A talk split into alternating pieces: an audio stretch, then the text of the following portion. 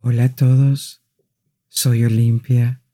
Gracias por estar aquí conmigo en este maravilloso lugar llamado la Biblioteca de los Sueños. Y tengo una gran historia que contarles. Esta noche los llevo a París, el París del siglo XIX, por misterios históricos o historias curiosas que sucedieron ahí en la ciudad de las luces. Primero exploraremos la leyenda del fantasma de la ópera.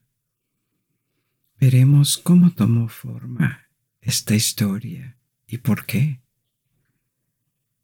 No muy lejos de la ópera, a continuación descubriremos la trágica y extraña historia de la condesa de Castiglione una mujer que alguna vez fue llamada la más bella del siglo y el amante del emperador Napoleón III, que no podía hacer frente a la pérdida de su influencia, su juventud y su belleza, y comenzó a vivir recluida durante décadas, persiguiendo su imagen y tratando desesperadamente de detener el tiempo, tomando y coleccionando miles de fotografías de sí misma.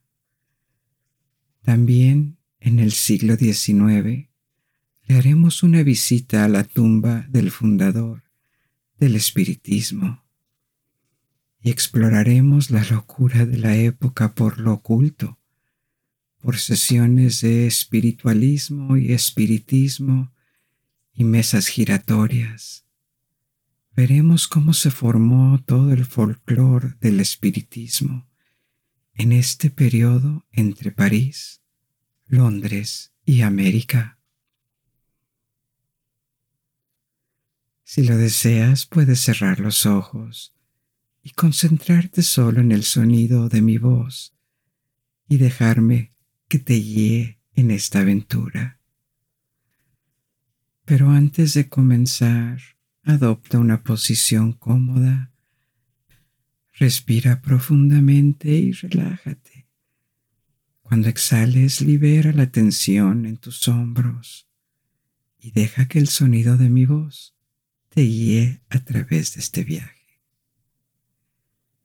Así que tenemos mucho que explorar esta noche y comencemos de inmediato con nuestra primera parada y abramos las puertas de la Ópera de París y detrás de ellas déjame contarte todos los rumores que rodean sus primeras décadas de funcionamiento.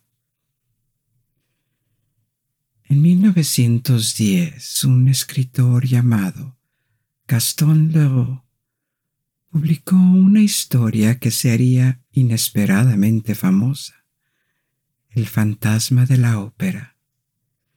Se había inspirado en varias historias o anécdotas, imaginarias o reales, que rodeaban el teatro de la ópera. En ese momento, las novelas de misterio y gótica seguían siendo un género popular, y la historia tenía todas las emociones que el público buscaba. Para empezar, te voy a contar la historia de la novela. Y esta es una alerta para aquellos que no desean que divulgue la historia esta noche. Pueden saltar a la siguiente sección, en el que les cuento de dónde salió esta historia y la historia del propio edificio de la ópera llamado Palais Garnier, o sea, el Palacio Garnier. Pero primero la historia. Estamos en 1880. El Teatro de la Ópera fue inaugurado unos años antes, y en este punto se cree que está poseído por una entidad conocida como el fantasma de la ópera.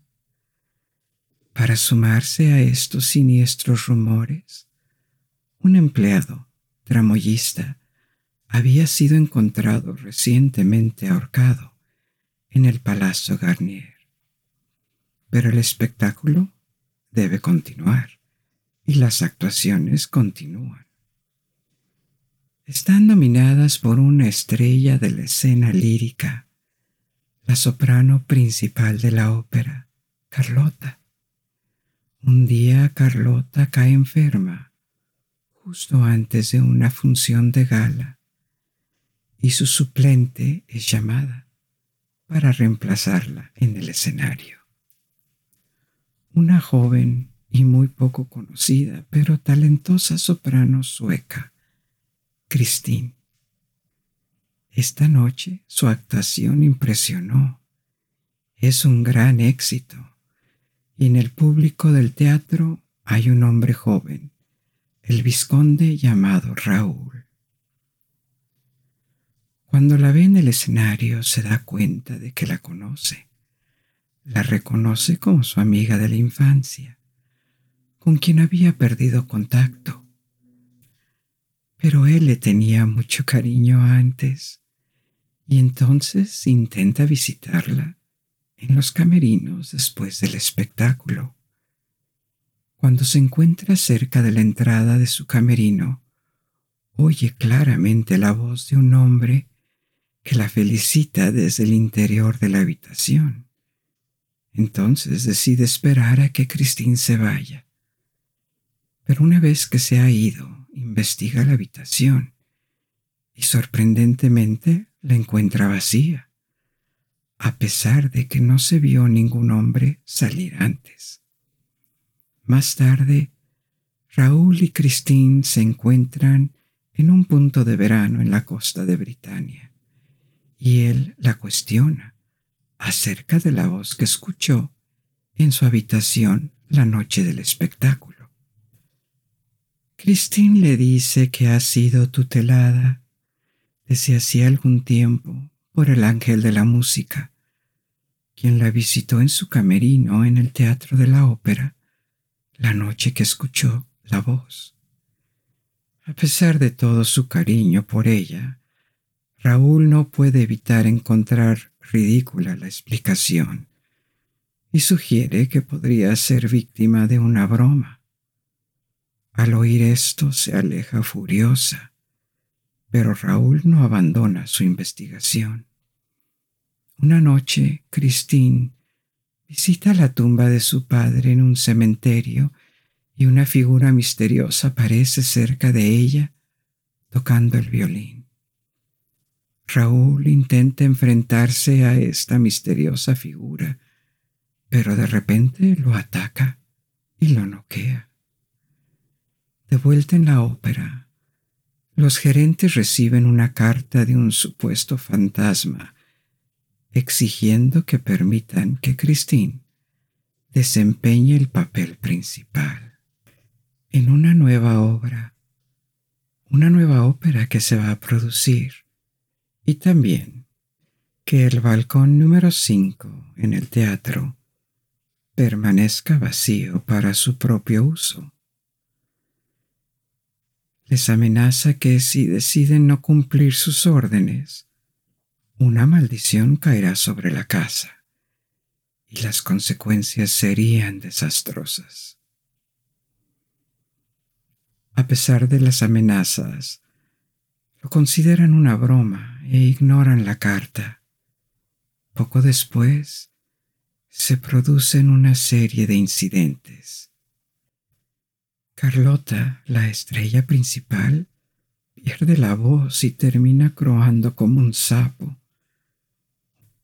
Una noche, el enorme candelabro se estrella repentinamente contra el público y mata a un espectador.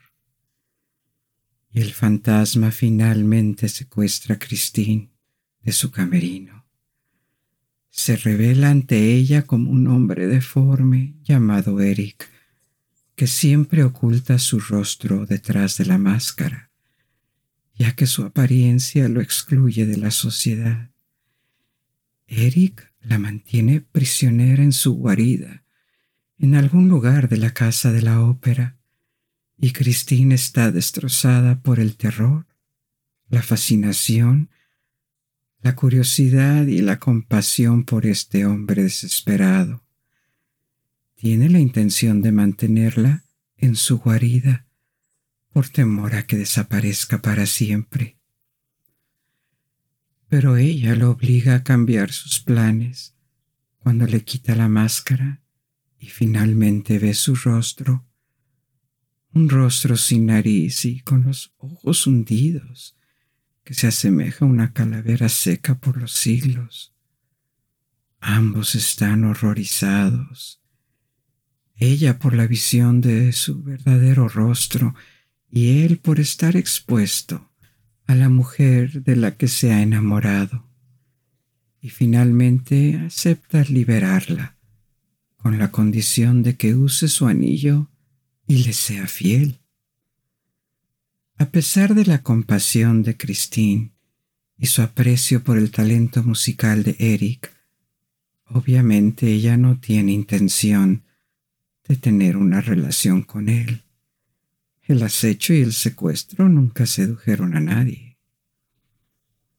Se encuentra con Raúl en la azotea de la casa de la ópera y le cuenta sobre el secuestro. Ella recurre a él en busca de ayuda y le hace prometer que la llevará a un lugar donde el fantasma nunca podría encontrarla. Acordaron que escaparían al día siguiente, pero antes Christine quiere cantar por última vez para Eric, como una forma de despedirse. Lo que ignoran es que Eric los ha estado observando y ha escuchado toda la conversación. Esto lo ha enfurecido y lo ha puesto muy celoso. La noche siguiente, durante la producción de la ópera, secuestra a Christine de nuevo y trata de obligarla a casarse con él. Raúl inmediatamente comienza a buscarla y encuentra la ayuda de un misterioso habitual de la ópera, solo conocido como el persa, quien conoce los pasadizos y secretos del inmenso edificio, quien lo lleva a Raúl a la guarida secreta del fantasma. Pero Eric tiene sus propios trucos. Los atrapa en una habitación con espejos y amenaza matarlos, a ellos y a todos en la casa de la ópera con explosivos, si Christine no acepta casarse con él. La joven acepta sin otra opción y amenaza a Eric con suicidarse si no libera a sus prisioneros. Cuando Eric y Christine están solos, se levanta la máscara para besarla en la frente y ella le ha devuelto un beso, más por lástima que por amor o deseo, y él le reveló que nunca antes lo habían besado, como incluso su propia madre huía si él lo intentaba. Ambos están abrumados por la emoción y Eric entiende que la forma en que trató de forzarla nunca la conquistaría. Todo lo que podría obtener de Christine sería lástima y tal vez amistad. Agotado y desesperado frente al trágico destino que lo convierte en un monstruo, siente que su muerte se acerca. Libera a Christine de nuevo con la promesa de que regresará después de su muerte para enterrarlo. Ella acepta y cumple algún tiempo después, antes de fugarse con Raúl para no volver jamás. En el epílogo de la historia aprendemos sobre la vida de Eric. Se revela que era hijo de un empresario de construcción, deformado al nacer se escapó de la casa de su familia, donde su monstruosa apariencia impedía cualquier muestra de cariño, y luego trabajó en ferias y circos, viajando por el mundo y recluyéndose en las artes del circo. Finalmente regresó a Francia donde comenzó su propio negocio de construcción y fue contratado para trabajar en la Casa de la Ópera.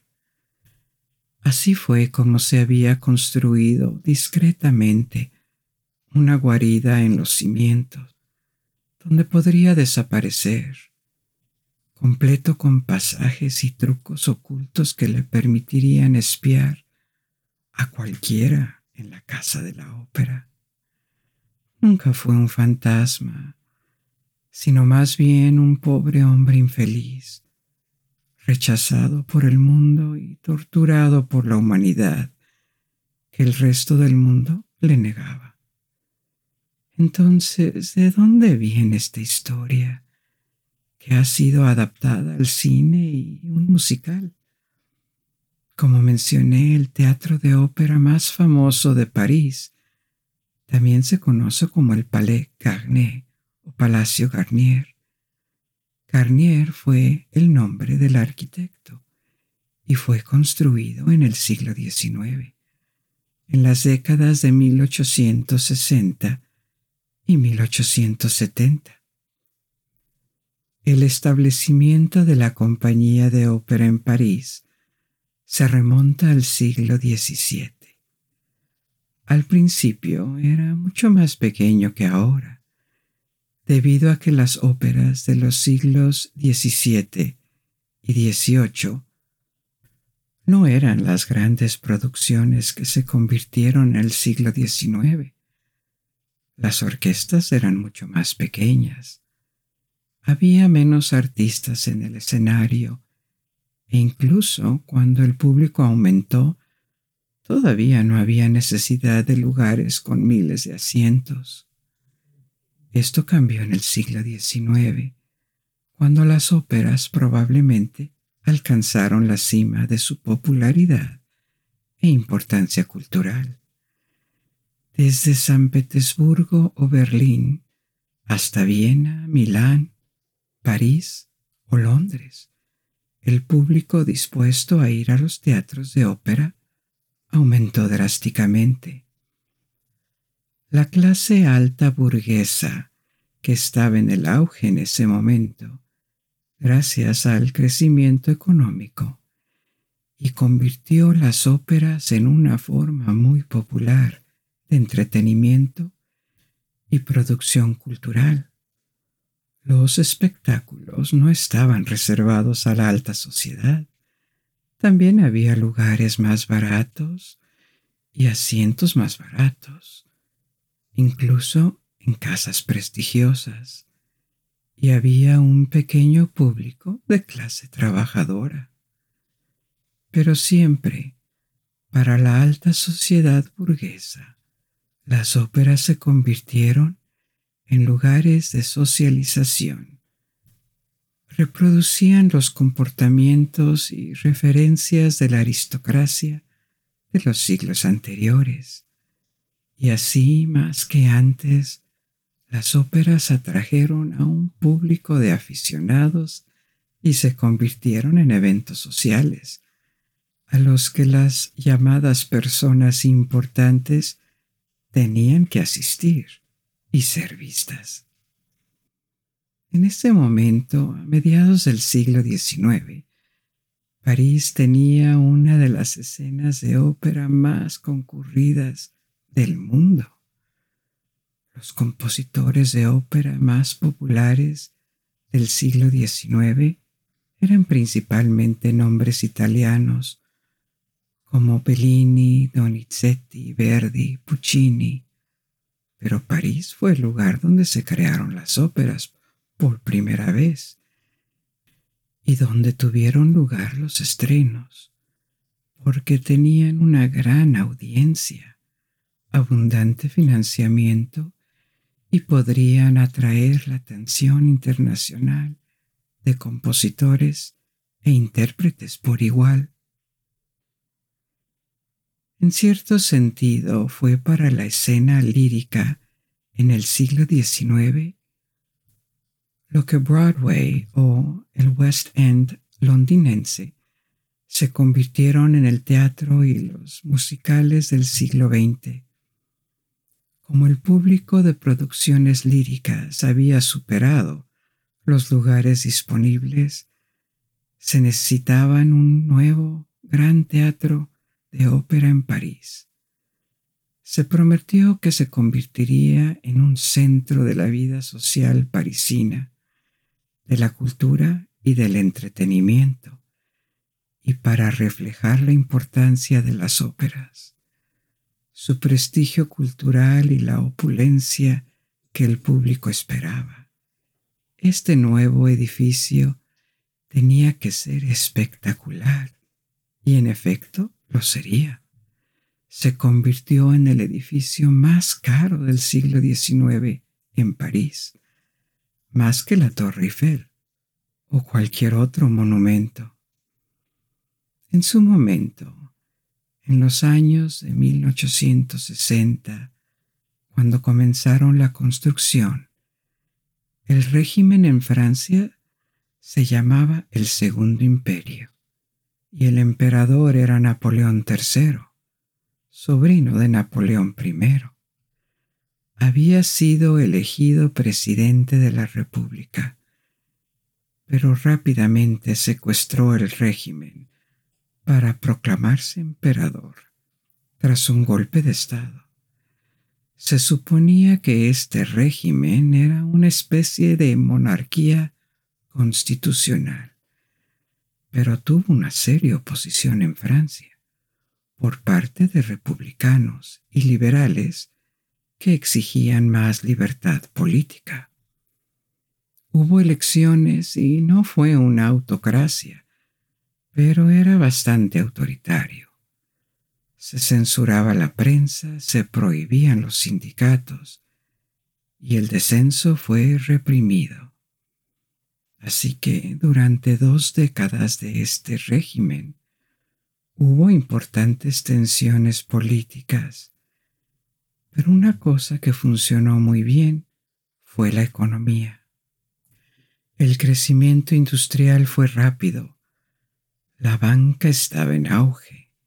París se había convertido en un importante centro financiero después de Londres, pero aún más grande que la ciudad de Nueva York en ese momento. Entonces había dinero disponible, y este es el periodo en que París adoptó la apariencia que todavía tiene hoy en día una ciudad del siglo XIX, con grandes ingresos, parques, grandes estaciones de tren y un sentido de unidad en la arquitectura, con una gran cantidad de adornos en las fachadas. Pero detrás de la nueva y brillante imagen de la ciudad, la realidad de la sociedad era muy diversa muy desigual. La riqueza extrema y la miseria coexistían. Por lo tanto, había una escena social brillante y la casa de la ópera era un escenario para ella. Pero por otro lado, los barrios obreros, donde la vida era muy dura, abundaban los bajos salarios, la inseguridad, el trabajo de menores y el alcoholismo, que era una plaga. Este es el mundo narrado en las novelas de Émile Zola, con todas sus conversiones a través de las diversas clases de la sociedad. Cuando se trata de arquitectura y artes decorativas, la ópera Garnier refleja el gusto de los tiempos. La arquitectura es ecléctica, lo que significa que es más una mezcla de inspiraciones de todos los estilos, desde la antigüedad hasta la Edad Media, la época barroca y el Bizancio. Los materiales también eran muy diversos, desde piedra y estructuras metálicas hasta muchos diferentes tipos de mármol y otros materiales preciosos. El edificio es en realidad mucho más grande de lo que parece, solo mirando la fachada, porque tiene forma de diamante, así que es mucho más ancho de lo que sugiere la entrada pública. La decoración interior también estaba destinada a ser espectacular. Ningún espacio público quedó libre de adornos Siendo un teatro con casi dos mil butacas, se le dio una ornamentación muy cargada, donde predomina el oro. Pero detrás de las partes públicas más visibles, una innovación fue el enorme espacio que quedó entre bastidores. Para todos los mecanismos, iluminación, camerinos almacenamiento para vestuario, salas de ensayo para bailarines y músicos. La ópera era un mundo que se extendía lejos de los ojos del público, muy por encima del propio teatro y en las profundidades del subsuelo, como un laberinto al que solo podían acceder administradores, intérpretes y técnicos, pero tan grande y complicado que muy poca gente lo sabía del todo. Incluso antes de que terminara la construcción, aparecieron leyendas urbanas alrededor del nuevo teatro de ópera. Una dice que fue construido sobre un lago subterráneo lo cual tiene algo de verdad, pero es una exageración. Cuando se sentaron los cimientos, los constructores encontraron agua subterránea que estaba inesperadamente alta. Se habían excavado pozos para insertar pilares que apoyaran la estructura, pero se hundieron y a pesar de que la instalación de bombas de vapor para evacuar el agua nunca se secarían. Entonces Garnier, el arquitecto, cambió sus planes y diseñó un doble cimiento para proteger la estructura superior de la humedad y una enorme cisterna de hormigón que recibiría el agua y evitaría que aplicara presión en las paredes del sótano. También servía como represa en caso de incendio. Este cambio de planes inició la leyenda de que había un lago debajo de la ópera. Es un lago artificial en realidad, más bien un gran estanque, en lugar del misterioso lago oscuro que se representaría más tarde otra leyenda que apareció poco después de la inauguración fue que un fantasma rondaba la ópera Garnier. Y también hubo un trágico incidente durante un espectáculo.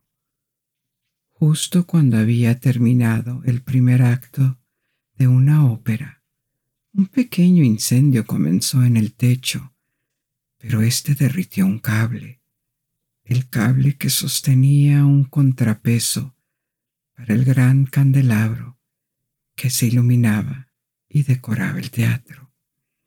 Este es el episodio que Gastón Leroux utilizó en El fantasma de la ópera.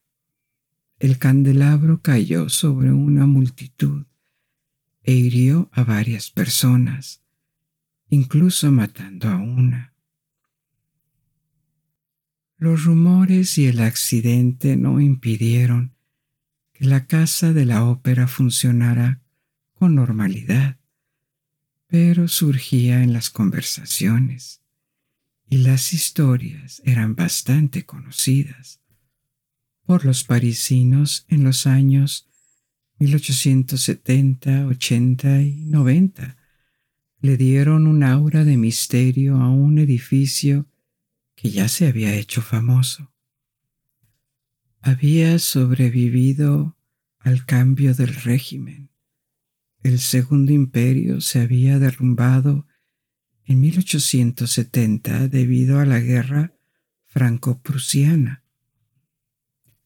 en la que los ejércitos de Napoleón III fueron derrotados y la inauguración tuvo lugar después de la caída del Segundo Imperio.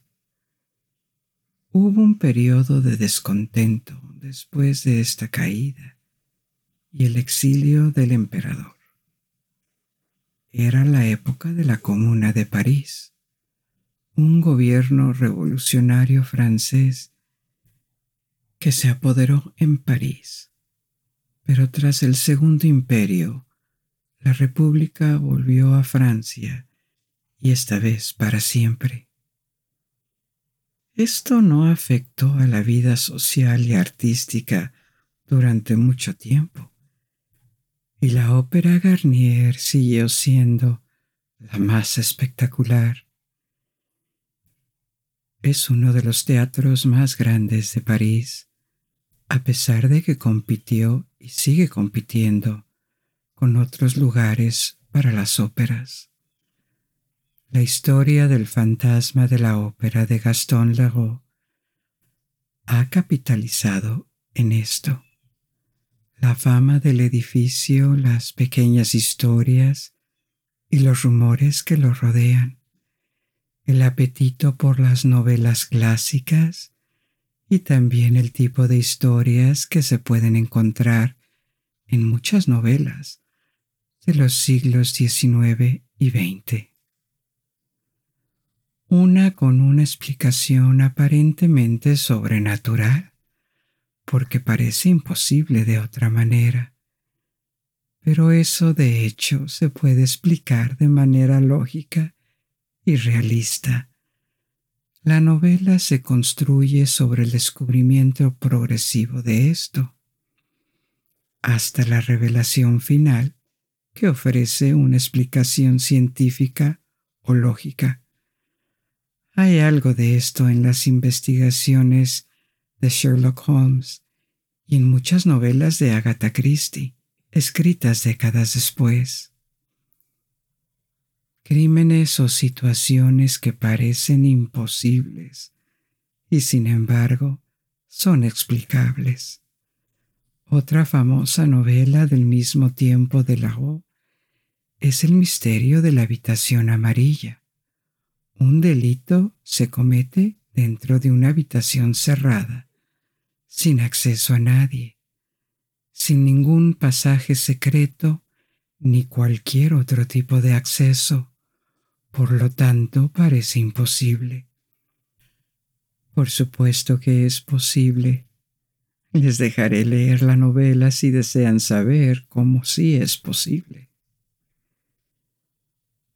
Ahora es el momento de pasar a nuestra segunda historia de la noche, y a través de esta nos mantendremos en el mismo periodo e incluso en el mismo barrio. Permítanme contarles sobre el extraño destino de Virginia Oldoini, quien una vez se movió en los círculos más altos posibles de la sociedad y fue llamada la mujer más bella del siglo. Pero a medida que pasaban los años y su belleza se desvanecía, se convirtió en un fantasma que vivía en un apartamento oscuro, siendo sus únicos acompañantes sus retratos y su propia imagen, que intentaba desesperadamente perpetuar a través de fotografías. En los años 1880 y 1890, los espectadores que salían de la ópera Garnier después de un espectáculo, cuando las pálidas luces de las lámparas de gas fluían en la oscuridad de las calles, a veces podían encontrarse con la figura de una mujer caminando y completamente vestida de negro, como una viuda, su rostro cubierto por un velo negro. No se trataba de un fantasma, pero sino una anciana que solo solía salir de su departamento por la noche para evitar la mirada de extraños. Dentro de su apartamento todo era negro, incluyendo las telas que cubrían todos los espejos para evitar toparse con su reflejo. Su nombre ya había sido olvidado. Pertenecía a un mundo que había muerto y la había dejado sola. Los caminantes no podían saber que la persona y que estos velos oscuros alguna vez llamaron la atención y lució los atuendos más extravagantes.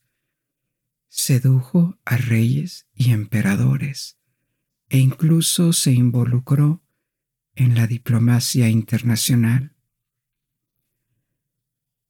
Retrocedamos sesenta años en el pasado y descubramos la vida de la condesa de Castiglione, que es su pronunciación francesa, aunque Castiglione sería una pronunciación más apropiada, porque era italiana, y obtuvo el título de condesa debido a su corto matrimonio en su adolescencia.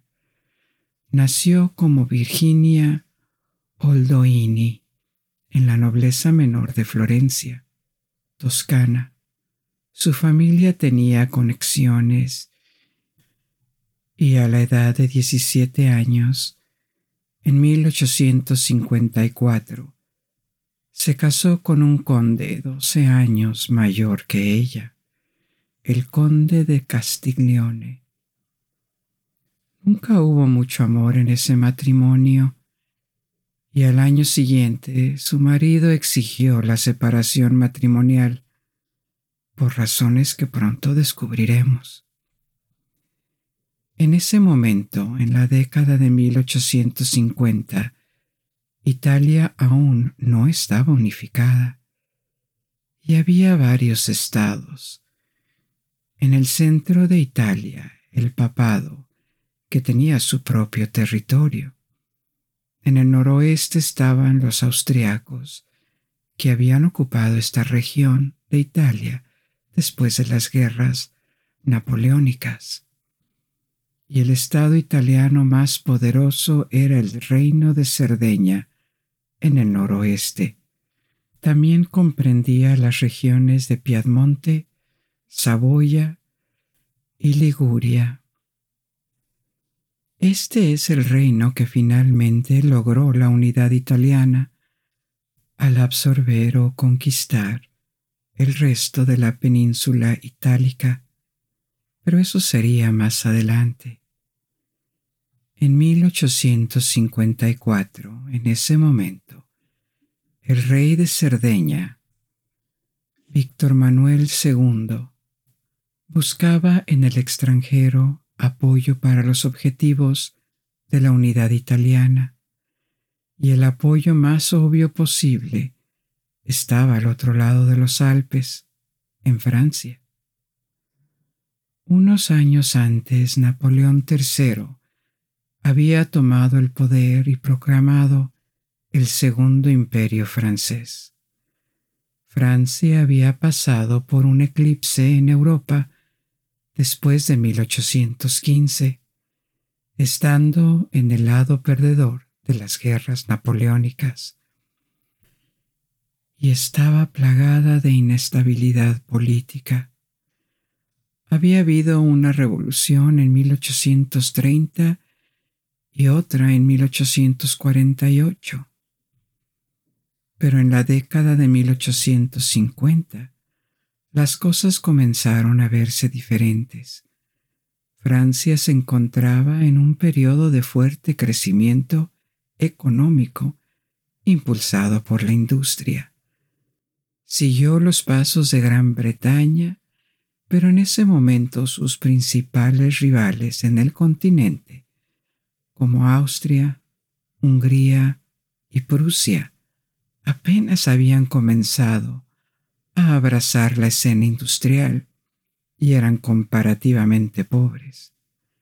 Cambiaría en las últimas décadas del siglo XIX, pero en ese momento Alemania era un país de inmigración que todavía era mayoritariamente agrario y en algunas regiones tan pobre que cientos de miles de personas emigraron a las Américas, formando grandes grupos en países como Estados Unidos, Brasil, Argentina o Chile.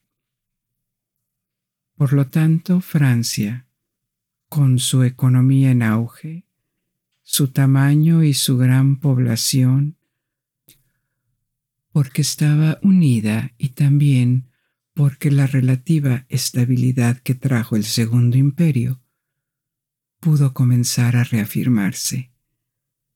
Napoleón III estaba ansioso por hacerlo. Tuvo muchos opositores políticos que lo ridiculizaron por eso. Víctor Hugo, por ejemplo, el autor de Los Miserables, que vivía en el exilio en ese momento por razones políticas, solía llamarlo Napoleón el Pequeño, Napoleón de Petit. Esto pretendía ser una comparación con su tío Napoleón I, porque obviamente no tenía el genio militar ni el destino prometedor de su antepasado. Así, a lo largo del Segundo Imperio, Francia se inmiscuyó regularmente en países extranjeros con resultados mixtos. Hubo una guerra con Rusia, la guerra de Crimea, junto al Reino Unido. Hubo una expedición en México que fue bastante inútil y terriblemente costosa. Hubo esfuerzos de colonización en el este de Asia, como en Vietnam y en África, y también unos años después de la boda de Virginia, una intervención en Italia para apoyar al reino de Cerdeña en su lucha por la unidad italiana contra Austria. Esto fue un éxito hubo varias batallas en el norte de Italia, siendo las más importantes las batallas de Magenta y Solferino, y Francia ganó las regiones de Saboya y la ciudad de Niza en el sur del país como premio por su intervención. Pero en 1855 la diplomacia sarda intentó convencer a Napoleón III para que firmara una alianza. Este era el primo de Virginia y trabajaba para la diplomacia sarda. Y en ese año, en 1855, el conde y la condesa de Castiglione viajaron a París. Estaba bajo las instrucciones de su primo para defender la causa de la unidad italiana con Napoleón III. ¿Por qué preguntarle a una joven de 18 años que no era nadie en lo que respecta a la diplomacia? Y no tenía estatus oficial. ¿Para qué pedirle que se involucrara en la diplomacia de alto nivel? Suena inverosímil, pero la razón era que Virginia ya se había convertido en una pequeña celebridad por su extraordinaria belleza y carisma. Hay fotografías tempranas de ella que probablemente no hacen justicia a su aura seductora, porque numerosos testigos afirman que su belleza y encanto eran impresionables en su momento. Tal vez en el siglo XXI no se le llamaría una belleza extraordinaria, ya que los estándares de belleza han cambiado, pero encarnó la perfección a mediados del siglo XIX. Tenía ojos grandes, boca pequeña y cara ovalada, y piel pálida y perfecta, rasgos que recuerdan a otra aristócrata famosa por su belleza, sí, sí, la emperatriz de Austria. Y Virginia era una aristócrata, no de la aristocracia más prestigiosa, pero lo suficiente como para estar bien educada y ser capaz de comportarse correctamente en los círculos más altos. Esto la distinguía de la mayoría de los modelos de belleza y le dio un aura de perfección a los ojos de la aristocracia europea y de la burguesía adinerada. Por lo tanto, su primo sabía que causaría una impresión significativa cuando visitara la corte imperial en París. Napoleón III era conocido por su apetito cuando se trataba de mujeres jóvenes, y había una alta probabilidad de que fijara sus ojos en ella, y en efecto sucedió. Entonces, ¿por qué no aprovechar esto y pedirle que abogue por una unidad italiana? Esta no era una misión oficial y ciertamente no era la prioridad de la diplomacia italiana. Pero los diplomáticos sardos pensaron que no estaría de más colocar a uno de los suyos en la mente de Napoleón o incluso en la cama. No los defraudó y rápidamente se convirtió en la amante de Napoleón III. Y este fue el motivo de la separación exigida por su marido. Hubo un pequeño escándalo y obviamente fue humillante para él, pero ¿qué podía hacer? No fue el primer marido al que un monarca le robó a su esposa. Y en cualquier caso, Virginia no era una debutante completa ya había tenido su primer amante incluso antes de llegar a París. No era tímida en absoluto y disfrutaba brillando y seduciendo. En esos años descubrió su poder sobre los hombres. Su relación con el emperador fue un poco escandalosa, pero también prestigiosa para ella y abrió las puertas de los círculos de la realeza europea. Un mundo en el que no estaba necesariamente destinada a entrar, dado sus orígenes. Conoció a la reina de Prusia, también tuvo una breve relación con el rey Víctor Manuel de Italia, impresionó a Bismarck, el canciller prusiano, y se cruzó con Napoleón III en muchos bailes, fiestas y recepciones, donde todo el mundo sabía lo que estaba pensando, aunque obviamente no podía estar con él oficialmente. Fue seducido por ella, y aparte del placer de su compañía, también era una especie de trofeo para un hombre que tenía casi 50 años en 1856-1857. Era 30 años mayor que ella. Estos años fueron la cima de su fama y brilló intensamente, pero no a todo el mundo le gustaba. Nadie cuestionó su atractivo pero también desató celos y críticas por su comportamiento. Ahora imagina este poder en manos de una joven de 18 o 19 años, con poca experiencia de vida o madurez, que estaba acostumbrada a obtener todo lo que podía desde que ahora se había convertido en una mujer. Ya no era una niña. Pero por lo tanto era caprichosa y probablemente arrogante, y se comportaba como la adolescente que era no mucho tiempo antes. La reputación que se creó en esos años de dominación tuvo repercusiones negativas más tarde, cuando terminó la relación con Napoleón.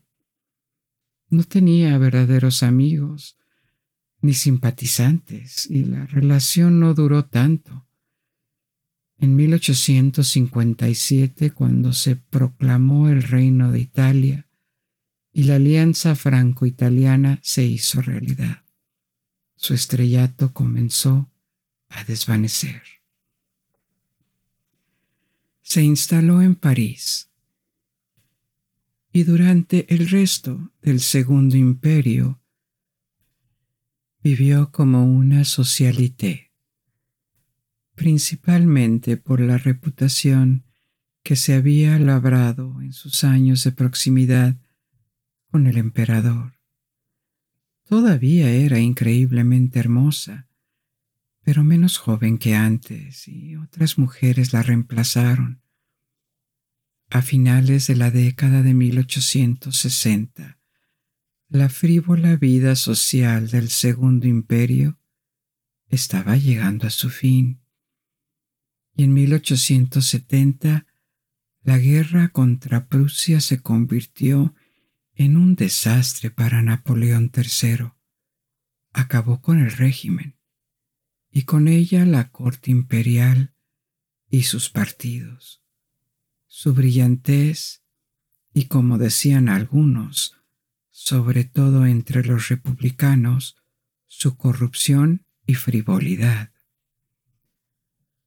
Al menos durante unos años la austeridad sustituyó a los excesos en esta microsociedad, las relaciones y los conflictos de intereses entre los altos aristócratas, los banqueros y los industriales tenían que ser más discretos, y ser una ex amante imperial se convirtió en una fuente de vergüenza en lugar de progreso para ella. Habían pasado quince años desde su llegada a Francia y ya había sido olvidada por muchos, es decir, cuando no la consideraban una especie de prostituta que compartía su lecho con el tirano del régimen anterior. En las décadas de 1870 y 1880, entró progresivamente en una vida de reclusión. Vivía sola en un apartamento cerca de la ópera Garnier, pero en 1870 solo tenía 33 años. Todavía le quedaban 30 años más de vida y la segunda mitad de su vida no podía haber sido más diferente de sus años brillantes. Había encontrado una nueva pasión desde 1856 y esto la había mantenido ocupada mientras su fama declinaba. En 1956, poco después de su llegada a París, la fotografía se hizo cada vez más popular en la corte imperial pronto se filtraría al resto de la sociedad. Comenzó a posar para el fotógrafo de la corte y nunca dejó de servir de modelo durante las siguientes cuatro décadas. A lo largo de cuarenta años dirigió a su fotógrafo para que le ayudara a crear al menos setecientas fotografías diferentes, de las cuales ella era el único sujeto.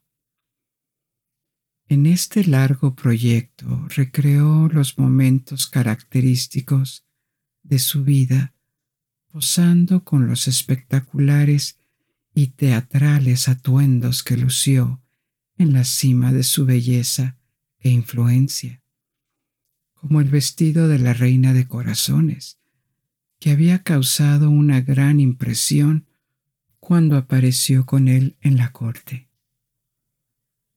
Con el paso de los años, los estragos del tiempo comenzaron a mostrarse en las fotografías y probablemente confrontada con la imagen que le devolvían las fotografías, se aisló aún más, negándose a aparecer en público hasta que nadie le pidió salir.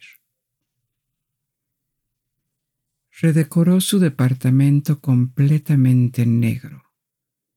Los espejos estaban cubiertos y progresivamente dejó de salir durante el día los únicos momentos en los que revelaba un poco de sí misma eran brevemente frente a la cámara.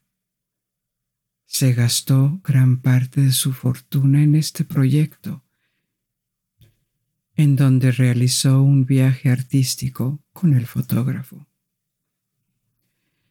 En aquella época la fotografía servía esencialmente para crear retratos y en menor medida paisajes o postales. El uso de la fotografía como una forma de arte en sí misma no había comenzado. En el anonimato, porque muy pocos conocían o se preocupaban por el proyecto que estaba llevando a cabo, comenzó a explorar el medio y creó imágenes que nos parecen bastante modernas, con poses y accesorios llenos de simbolismo e investigación estética. Algunas de las fotografías eran atrevidas para la época. Mostró sus piernas y pies descalzos y una vez sin cabeza. Nadie sabe con certeza cuál era su estado mental en ese momento. Se desconoce si encontró un estado de felicidad en esta vida aislada. Lo obsesionada que estaba realmente con su propia imagen, o si estaba deprimida y se sentía terriblemente sola. Sabemos que esperaba montar una exposición de sus fotografías en la Exposición Universal, que iba a tener lugar en París en 1900, pero no se llevó a cabo y murió con el siglo. En noviembre de 1899, su salud se deterioró y murió a los 62 años en completa indiferencia. Alguien de la embajada italiana se apresuró a ir a su apartamento para encontrar y destruir documentos, posiblemente comprometedores de la década de 1850, cuando era la amante del emperador. Pero su muerte apenas apareció en las noticias. La gente la había olvidado por completo o asumía que ya había muerto para los pocos que recordaban los tiempos de la corte de Napoleón. En relativo anonimato fue enterrada en el cementerio de Père Lachaise en París, donde aún se puede encontrar su tumba. De la condesa de Castiglione solo quedan los cientos de fotografías. Ya que estamos en el cementerio de Père Lachaise, comencemos nuestra historia próxima aquí. El Père Lachaise es el más famoso de los cementerios parisinos. Se encuentra al este de la ciudad y se estableció hace más de 200 años. Se ha convertido en el cementerio más visitado del mundo por su estética, su ambiente y la cantidad de celebridades enterradas ahí. Hay docenas de ellos, incluidos escritores como Marcel Proust, Balzac y Oscar Wilde, pintores como Delacroix, Pizarro, músicos como Frédéric Chopin, Edith Piaf o Jim Morrison. Entre ellas se encuentra la tumba de otro personaje que vamos a descubrir ahora, y con él otra faceta de París del siglo XIX, más esotérica. El hombre se llama Alan Kardec y su nombre está ligado a la fundación del espiritismo. El espiritismo evoca todo un folclore de prácticas, sesiones de espiritismo, mesas giratorias, círculos de personas que se comunican con espíritus, tablas ouijas. Todas estas prácticas que se ven con diversión, fascinación o miedo echaron raíces en el siglo XIX y a la mitad se habían convertido en una forma de entretenimiento en algunos círculos de América del Norte y Europa. Una minoría de personas los tomó más en serio y hubo una ráfaga de sociedades esotéricas llenas de personas interesadas en explorar lo sobrenatural, el mundo de los espíritus y la magia. Junto con Londres y la ciudad de Nueva York, París fue una de las capitales que siguió esta tendencia. Suena un poco paradójico porque en el siglo XIX fue sin duda el siglo de la creencia en la ciencia una opinión en ese momento y que cruzaba el mundo occidental, aunque era relativamente nueva, era que la ciencia estaba destinada a progresar siempre y a explicar los fenómenos y reducir el poder de los hombres para actuar sobre la naturaleza y las hazañas que conlleva. Y esto se lograría a través de la razón y la investigación, no creencias antiguas que no podían ser probadas. Pero no es necesariamente contradictorio. También existe la creencia genuina de que no se debe dejar sin explorar ningún campo de investigación. Las fronteras de la ciencia avanzan y revelan cosas invisibles como la existencia de organismos diminutos en biología o en la astronomía de planetas y cuerpos tan lejanos que nunca antes se habían visto. Entonces, ¿por qué no espíritus y fuerzas invisibles que después de todo pueden ser solo fenómenos físicos inexplicables que algún día se entenderían? Para una persona de 1850, ciertamente no era menos creíble que imaginar que algún día las personas podían volar, crear energía, romper átomos o comunicarse desde diferentes rincones del mundo con dispositivos móviles.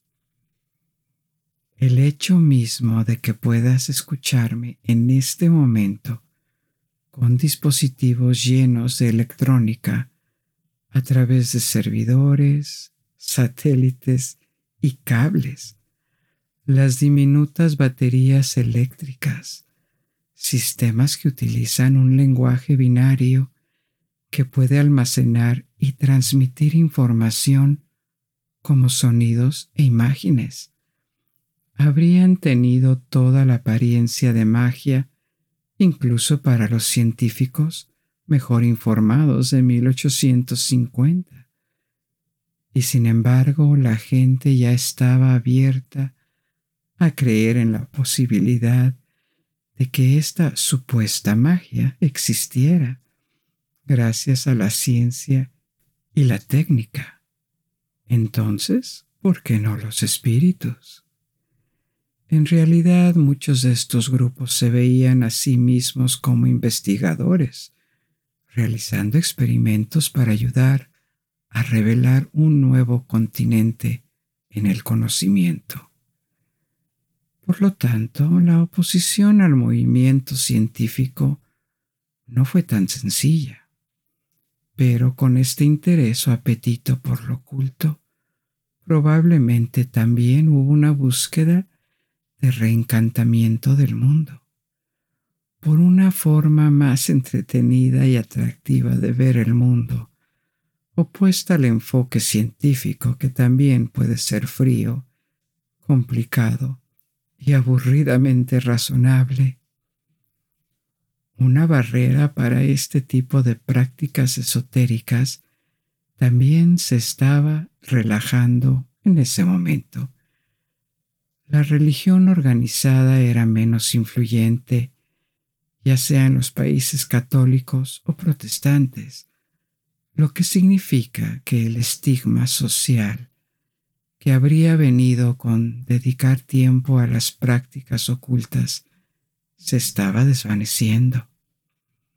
Mientras que un siglo antes hubiera sido socialmente más complicado e incluso ilegal en algunos lugares hacerlo. Así que es tema completamente diferente, pero el resurgimiento del ocultismo y el progreso del cientificismo en el siglo XIX son contradictorios solo en apariencia.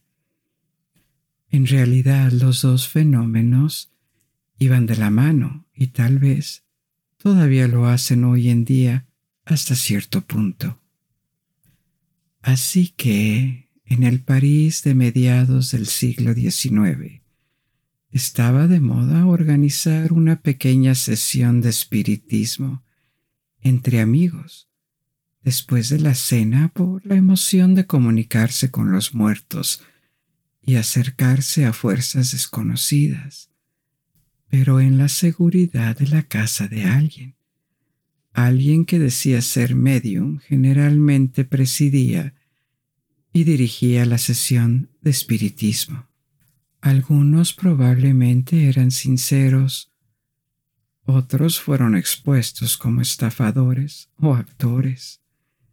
Tenían pequeños trucos para hacer que pareciera que estaban sucediendo cosas inusuales, como que la mesa comenzaba a moverse o podían usar la ventriloquía o cambiar su voz para convencer a la gente de que un espíritu los poseía. Las tablas Ouija son tablas de madera con letras que se dicen que ayudan a comunicarse con los espíritus o los muertos, y aparecieron un poco más tarde, a finales del siglo XIX. En Estados Unidos las mesas giratorias también eran muy americanas al principio y la práctica la creencia de que los espíritus mostrarían su presencia y se comunicarían a través de movimientos en la mesa se extendió a Europa. No es sólo la sesión del espiritismo folclórico la que tomó forma moderna en esos años.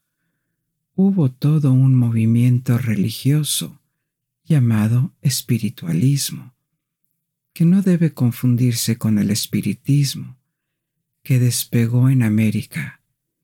Este fue el momento de un gran renacimiento religioso en Estados Unidos, que más tarde se llamó el segundo gran despertar, en oposición al primer gran despertar del siglo XVIII, y el tercero en la segunda mitad del siglo XIX.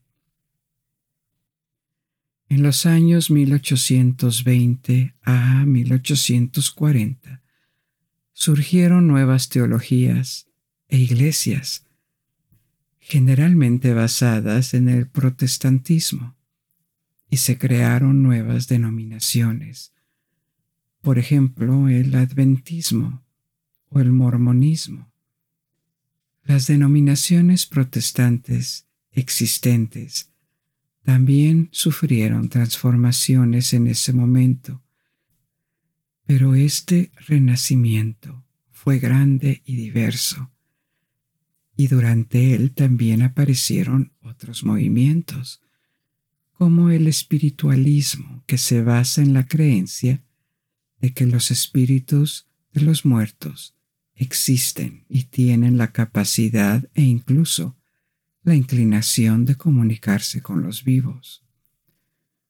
Otra creencia en el espiritismo es que los espíritus siguen evolucionando después de la muerte y adquieren más conocimiento y sabiduría, lo que significa que pueden proporcionar consejos útiles y perspicacia a los vivos sobre cuestiones morales o de divinidad. El espiritualismo no es necesariamente incompatible con el cristianismo, pero obviamente estas creencias no están en el canon de ninguna determinación cristiana grande y bien establecida. Como movimiento, el espiritualismo tuvo su apogeo antes de la década de 1920 y en algún momento fue grande. A finales del siglo XIX habría tenido alrededor de 8 millones de seguidores entre América del Norte y Gran Bretaña, lo cual era considerable, pero el interés pasó a medida que avanzaba el siglo XX a pesar de que todavía hay iglesias espiritualistas. En gran parte esta disminución se debió al número de mediums que fueron expuestos como fraudulentos, a menudo por los mismos espiritualistas, en un intento de estructurar su movimiento y detener las estafas. Pero la desaparición de este aspecto espectacular del espiritualismo que los mismos espiritualistas impulsaron también redujo el atractivo del movimiento. Muchos se habían unido porque estaban fascinados con estas sesiones de comunicación con espíritus, reales o no. Fue, por ejemplo, el caso de Arthur Conan Doyle, el creador de Sherlock Holmes, una vez que el espectáculo y el carácter físico de esta práctica comenzaron a retroceder. El espiritualismo tuvo dificultades para reclutar nuevos miembros. No había una organización centralizada, por lo tanto se marginó progresivamente. El espiritismo apareció ahora también en este movimiento de curiosidad por los espíritus, pero en París, y fue influenciado por el espiritualismo. Pero hay diferencias donde el espiritualismo es más bien un movimiento religioso y el espiritismo quería ser una ciencia, estudiar sistemáticamente y descubrir este mundo de los espíritus. Y su fundador, Alec Kardec, seudónimo de un autor francés llamado Hippolyte Rivaí, tenía formación científica. Se convirtió en miembro de varias sociedades académicas interesadas en la historia, la industria o las ciencias naturales pero por lo que realmente se le conoce es por la calificación del espiritismo. En la década de 1850, como dijimos, las sesiones de espiritualismo eran un entretenimiento popular y se introdujo en este mundo a través de ellas. y al principio adoptó un enfoque científico.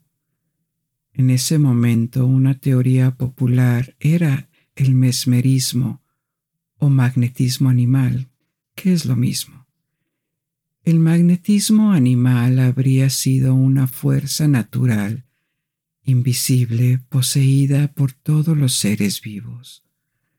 Humanos, animales, incluso plantas podían tener efectos físicos como la audición. Esta hipótesis fue la base para la práctica de los magnetizadores, quienes afirman que pueden curar o actuar en general sobre otro cuerpo mediante la canalización y el uso de esta fuerza. La hipótesis salió rápidamente del campo de la ciencia porque esta fuerza nunca pudo ser identificada o medida, ni sus efectos probados con muestras estadísticamente significativas de pacientes. Así se trasladó al mundo de la pseudociencia y creencias más que un tema de investigación. Pero en la década de 1850 la hipótesis era popular y si los humanos y los animales tenían esta fuerza en ellos, ¿por qué no también los espíritus? Eso explicaría el movimiento de las mesas y otras manifestaciones físicas de su presencia. Kardec abandonó más tarde esta teoría, pero fue su punto de partida se convirtió en una pasión para él y documentó cientos de sesiones de espiritismo. Compiló cientos de preguntas concernientes a la naturaleza y los mecanismos de comunicación de los espíritus. Y a medida que pasaban los años, se convenció de que los mediums, al menos los reales, podían proporcionar efectivamente información precisa, desconocida para ellos mismos, que también pudieran demostrar habilidades no aprendidas o retratar las características de las personas fallecidas. Todo esto porque eran capaces de canalizar espíritus. A partir de este cuerpo de trabajo publicó varios libros que codificaron el espiritismo. A medida que avanzaba, ponía más y más creencias sobre la mesa que dificultaban considerar el espiritismo como una ciencia, porque nada estaba comprobado. Sin embargo, añadió estas cosas a su hipótesis central. Por ejemplo, la creencia en la reencarnación, la creencia de que los espíritus eran inmortales o vivían mucho más tiempo que los humanos y que regresaban regularmente a nuestro mundo físico. Insistió hasta su muerte en que el espiritismo era una ciencia, pero en ese momento muy pocos estaban dispuestos a darle a esta disciplina el estatus de ciencia pero atrajo a un gran número de seguidores, incluyendo celebridades, escritores como Victor Hugo, Conan Doyle, que acabamos de mencionar por su participación en el espiritualismo. También estaba interesado en el espiritismo.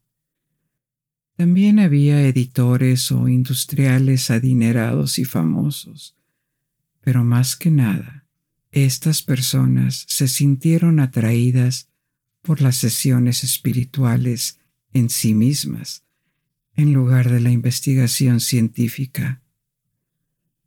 Al igual que el espiritualismo, el espiritismo declinó en Europa y América, pero tuvo un resurgimiento inesperado en otras partes del mundo.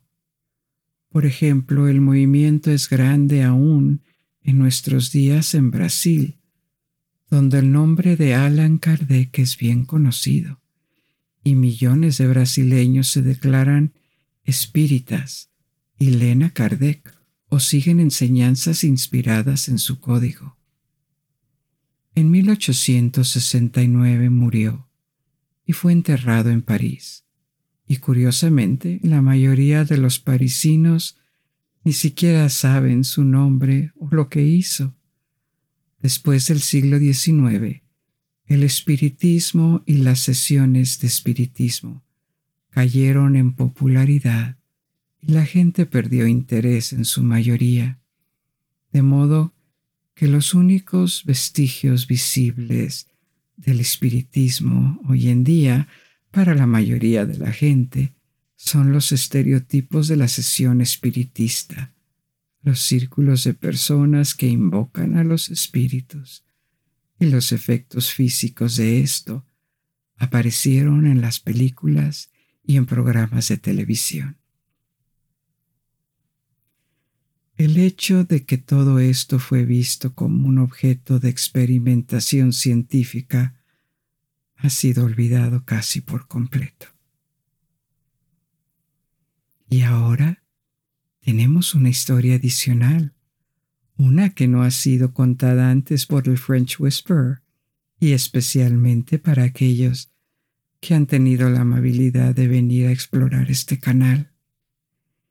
Este es una especie de misterio, ya que cómo y el por qué exactos no se conocen completamente, y también es una historia muy interesante que sucedió en París, en el Louvre de hecho, con una pintura que todos conocemos muy bien, la pintura al óleo sobre madera de álamo, conocida como la Mona Lisa, del pintor italiano Leonardo da Vinci.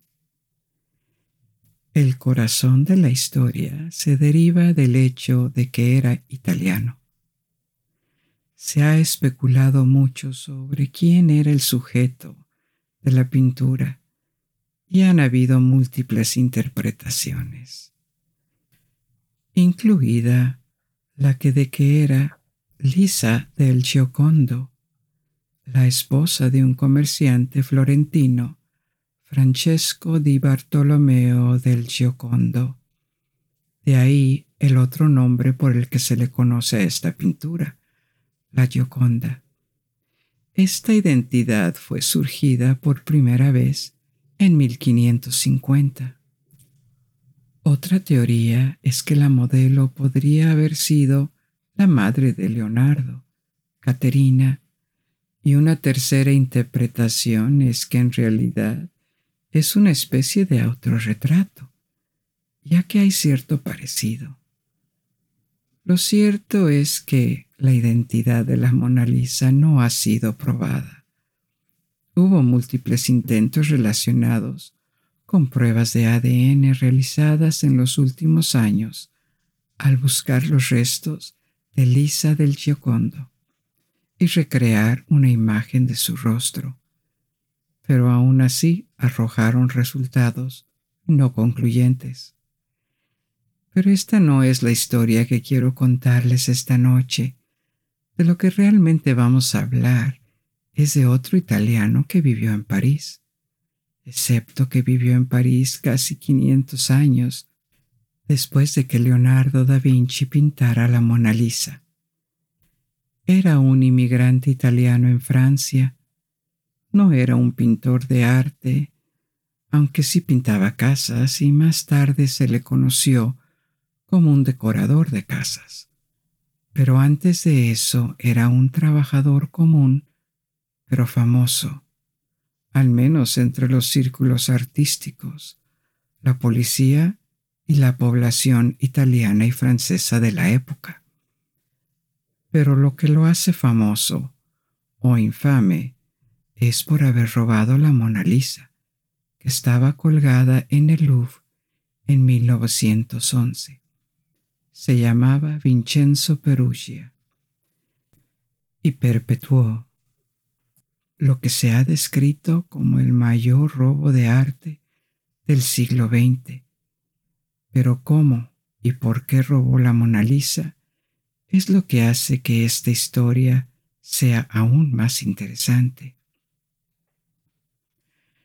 El propio señor Perugia describió que ingresó al museo el lunes 21 de agosto alrededor de las 7 de la mañana a través de la entrada de los trabajadores, ya que el museo estaba cerrado al público por mantenimiento. Llevaba una bata blanca, que era el atuendo común de los trabajadores del museo. Esto también lo hacía indistinguible de los demás trabajadores. Declaró durante un interrogatorio en Florencia que la Mona Lisa estaba colgada en el salón Carré y esperó a que estuviera desprovista de todos los trabajadores. Luego levantó la pintura de las cuatro clavijas de hierro que la sujetaban a una pared y la llevó a una escalera cercana. Una vez ahí, retiró la funda protectora y el marco. Se informó en un momento u otro que había escondido la pintura debajo de su bata pero debemos tener en cuenta que estaba pintada sobre madera. La Mona Lisa mide 53 centímetros por 77 centímetros, lo cual es 21 pulgadas por 30 pulgadas. Sería difícil, si no imposible, colocar la pintura debajo de su bata, ya que él solo medía un metro sesenta, es decir, 63 pulgadas de alto. Por lo tanto, parece que en realidad envolvió su bata alrededor de la pintura y se la colocó por debajo del brazo y salió del Louvre por la misma puerta por la que entró, que según algunos relatos fue asistida por un plomero que pasaba y abrió la puerta. Luego se llevó el cuadro a su apartamento en París y lo guardó ahí durante dos años, hasta que regresó a Italia con él, donde lo ocultó en su apartamento en Florencia durante algún tiempo más. El día del robo nadie se dio cuenta de que faltaba la pintura, e incluso a la mañana siguiente los guardias asumieron que el retrato había sido retirado temporalmente para ser fotografiado durante un inventario programado. A última hora de la mañana, después de consultar con el fotógrafo de la casa, los funcionarios del museo sospecharon que algo andaba mal. A continuación, se pidió a cientos de visitantes que desalojaran rápidamente el museo y se llevó a cabo una intensa búsqueda. También descubrieron una perilla de puerta rota en el jardín fuera del museo. Para su consternación no pudieron encontrar la Mona Lisa. Ella se había ido. Los funcionarios del museo y la policía seguían frenéticamente cualquier pista o idea que pudiera dejar atrás esta vergüenza. Sabían que la pintura probablemente tenía poco o ningún valor en el mercado abierto, ya que se consideraba demasiado conocida como para poder venderse. Pero podía terminar en la galería de un coleccionista privado. También se especuló que una falsificación podría ser devuelta en su lugar e incluso comisionar copias casi perfectas para la venta. Y también surgió la idea de un sabotaje cultural por parte de artistas modernos. Curiosamente, incluso Pablo Picasso fue interrogado, ya que anteriormente había utilizado estatuas robadas del Louvre como modelos en uno de sus cuadros. Una reproducción en color estuvo colgada en el museo hasta diciembre de 1912, donde un sustituto más sustancial, un retrato de Rafael de Baldassare Castiglione, que fue un destacado autor y diplomático del Renacimiento humanista, que nació en 1478. Con el paso del tiempo, la esperanza de recuperar la Mona Lisa fue desvaneciendo. Perugia escribió a su casa, donde incluía algunos mensajes crípticos que parecían anunciar una ganancia inesperada. Regresó a Italia y el 29 de noviembre de 1913 se puso en contacto con Mario Fratelli, propietario de una galería de arte en Florencia. Aquí las historias se contradicen, pero con toda probabilidad Perugia esperaba una recompensa por devolver la pintura a lo que él llamaba la patria de la pintura.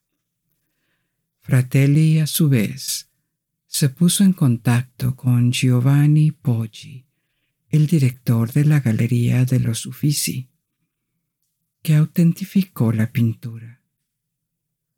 Ambos directores de la galería se llevaron el cuadro con el pretexto de custodiarla e informaron a la policía. Perugia fue arrestado poco después de eso. Así que ahora hemos explorado quién era Perugia y cómo probablemente llevó a cabo el robo de una de las pinturas más famosas del mundo intentemos desvelar cuáles podrían haber sido sus motivaciones. Hay dos teorías predominantes. Se dice que quería devolver el cuadro para ser expuesto en Italia, que consideraba que había sido robado por Napoleón durante las guerras napoleónicas. Lo que Perugia no sabía era que el propio Leonardo da Vinci ofreció esta pintura como regalo para Francisco I, cuando se mudó a Francia para convertirse en pintor en esa corte durante el siglo XVI, 250 años antes del nacimiento de Napoleón. Su patriotismo, por así decirlo, también se pone en tela de juicio al considerar que si el patriotismo hubiera sido su motor, habría donado el cuadro. Pero queda claro por las cartas a su familia que esperaba hacer una fortuna con esta empresa. Cuando fue llevado a juicio, el tribunal estuvo de acuerdo en que podría haber cometido el crimen creyendo en parte que lo estaba haciendo por patriotismo. Hay otra teoría que afirma que el robo pudo haber sido alentado y planeado por Eduardo de Valfierno, un estafador que pudo haber encargado al falsificador de arte francés Yves Chadron que hiciera copias de las pinturas para poder venderlas como la pintura original. Pero de esta teoría no está confirmada. Después de ser juzgado y acusado, recibió una sentencia leve de solo un año y quince días, pero fue aclamado como un gran patriota y héroe en Italia, y solo cumplió siete meses de su sentencia. Después de ser liberado, sirvió en el ejército italiano durante la Primera Guerra Mundial. Luego fue capturado por Austria-Hungría y fue mantenido como prisionero de guerra durante dos años hasta que terminó la guerra y luego fue liberado. Más tarde se casó y tuvo una hija, Celestina, y regresó a Francia y continuó trabajando como pintor y decorador, aunque bajo el nombre de Pietro Perugia. Murió el día de su cumpleaños número 44 y su muerte no fue ampliamente reportada, porque murió bajo el nombre de Pietro Perugia. Pero aún así, fue el único hombre que robó la Mona Lisa, Vincenzo Perugia. Y la Mona Lisa regresó a su hogar permanente el 4 de enero de 1914, dos años y cuatro meses después de haber sido robada. Hemos llegado al final de nuestro viaje por esta noche. Espero que les haya gustado. Ahora puedes dejarte llevar y dormir. Y hasta que nos volvamos a encontrar, buenas noches. Duerme bien.